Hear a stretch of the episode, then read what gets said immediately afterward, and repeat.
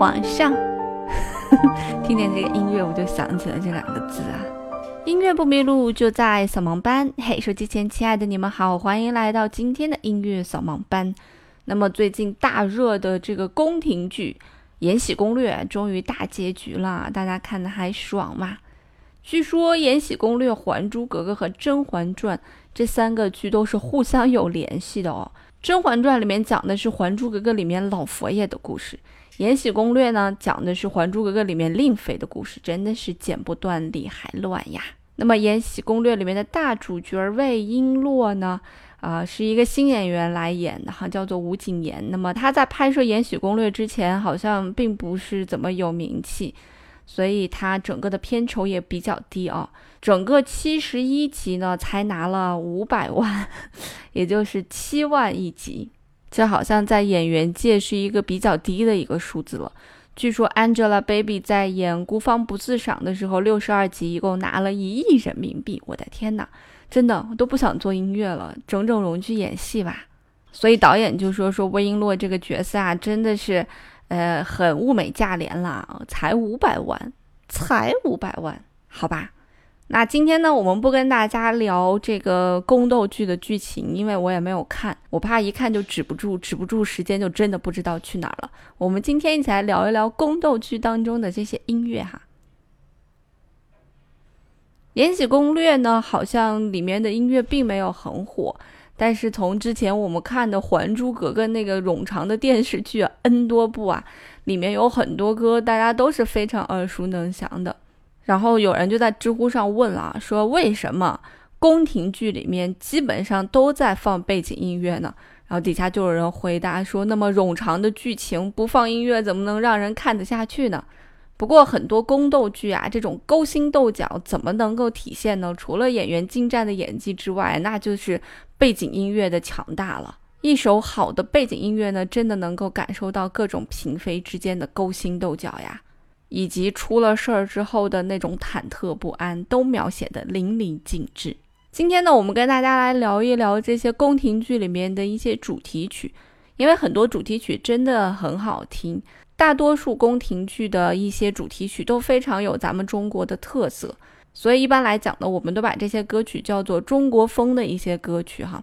有人讲说，中国风的这个歌曲的开山鼻祖是周杰伦，从周杰伦的第四张专辑《叶惠美》那首《东风破》开始呢，啊，这个 R&B 融合中国风，算是慢慢走进了我们的视野。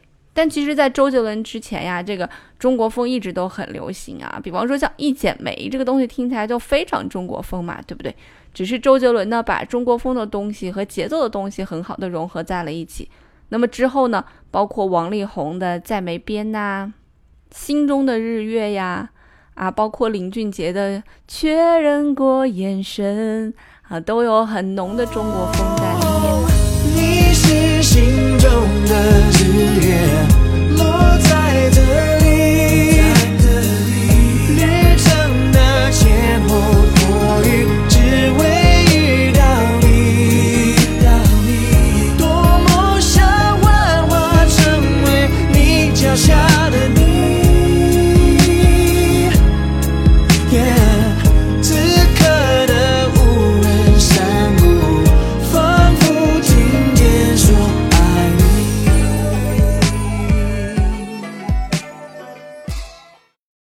我写完这首歌以后，给蔡依林也写了一首歌，叫做《独占神话》啊！欢迎光临我的独占神话，千年之前我是那个他，简直就跟这首歌是差不多一样的。但是不管一样不一样，它里面都透露着非常浓郁的中国风的味道。那么中国风的这个味道从哪来呢？一方面是我们运用了很多中国风的乐器啊。比方说，咱们中国特有的乐器，二胡啊、笛子呀、唢呐呀。啊，一说到唢呐，我就想笑啊。我们有一个一起做音乐的朋友，然后他楼上呢有一个孩子买了琴，每天在弹琴，他觉得很吵。他搜索了很多乐器之后，发现唢呐是最吵的，所以他就买回一个唢呐，每天在家练，和他们家邻居杠。最后这个唢呐吹到自己都耳鸣啊，也是一件非常奇葩的事情。所以这些乐器呢，都会给你带来非常浓郁的中国风的感觉。那么大多数中国风的歌曲喜欢用的乐器，都有一些我们习惯用的笛子呀、二胡啊或者筝啊，因为这些乐器的声音相对来讲比较柔和，特点也比较突出，大家一听就知道是什么。那一些比较舒缓的古风乐器呢，喜欢用箫啊，因为声音比较绵长，不太适合节奏感比较强的东西啊，因为它的声音整个都是很悠远的感觉。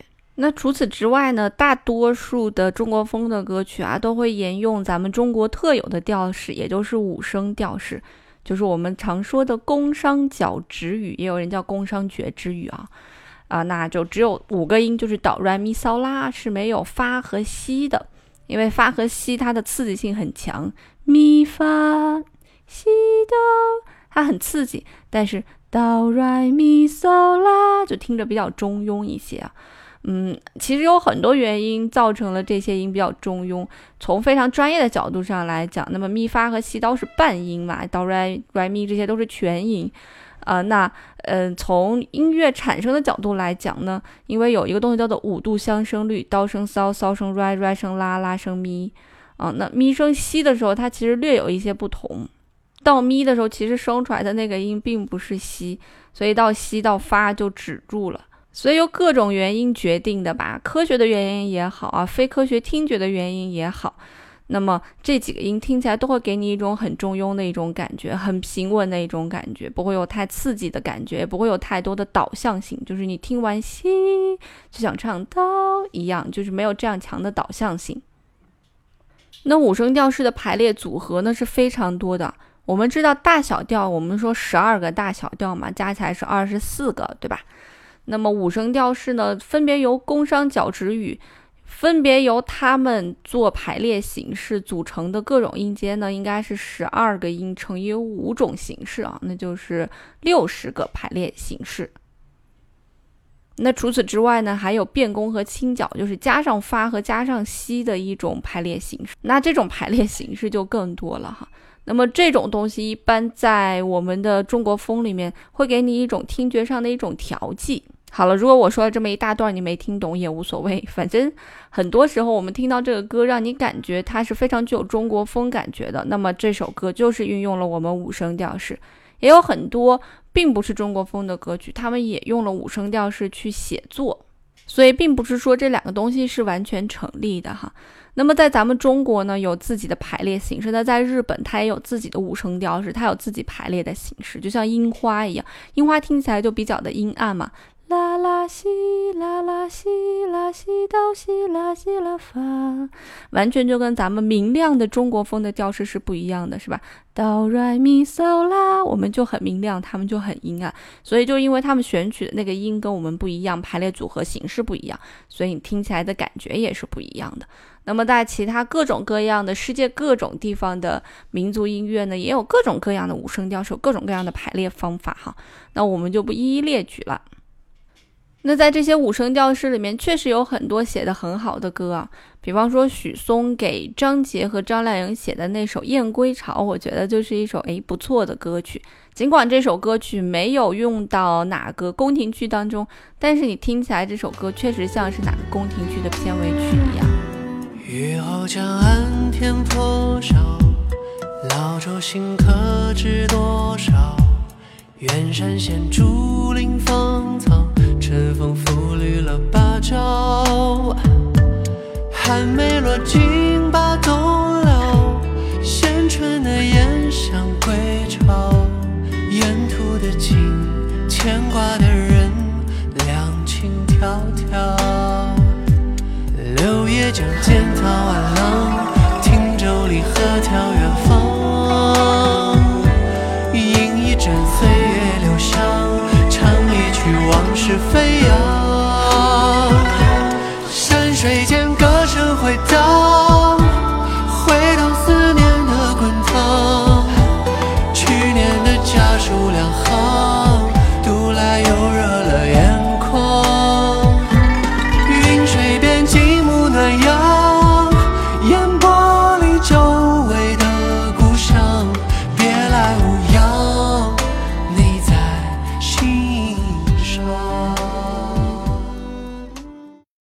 非常好听的一首中国风的歌曲。我们大多数的中国风的歌曲都是沿用的这种感觉。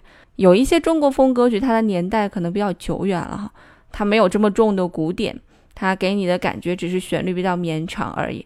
那么比较现代一点的中国风歌曲，你都会听到它的鼓点的感觉会非常的强。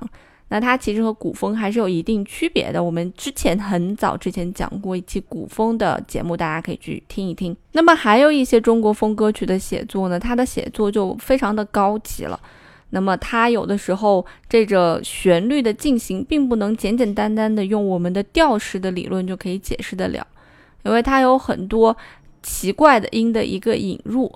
那么这些奇怪的这些音的一个引入呢，给你了很多听觉上的新鲜感。我们常在强调听觉上的新鲜感，这在旋律写作当中是非常重要的。那么这种旋律上的新鲜感，又带有我们民族调式的一种独特感，它在写起来是非常不容易的。比方说刘欢老师啊，在《甄嬛传》里面写的那两首《凤凰于飞》和姚贝娜的《红颜劫》，都非常有这个特点。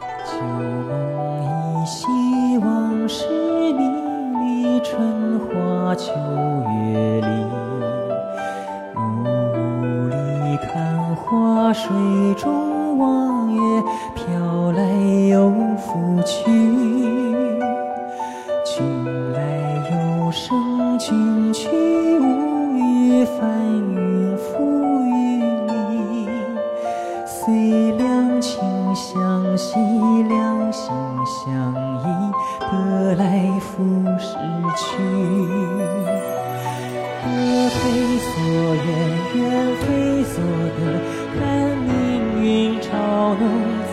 造化游戏，真情诺诺，终于似乱红飞花去。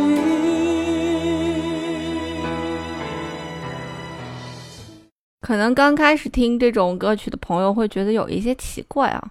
因为它所运用的东西，它不断的转来转去，转调啊、离调啊，是非常常用的一种手法。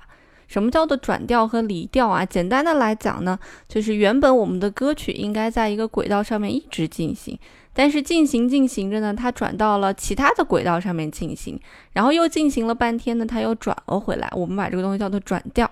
那么什么叫做离调呢？离调就是偏离，它的时间非常短，它可能走了很久之后，忽然转到其他轨道，又忽然转回来，所以这个东西我们叫做离调。所以离调会给你的那种听觉新鲜感更明显一些，转调呢会在转的那两刹那给你的感觉是非常明显的。所以我们在听到刘欢老师写的这两首作品里面呢，都有一些离调的东西在里面哈。那么霍尊演唱的这个版本呢？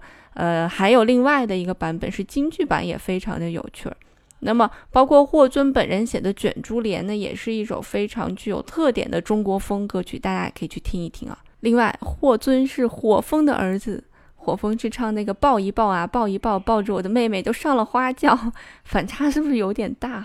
这些歌曲呢，都是在这个华语流行乐坛中国风这一块领域呢。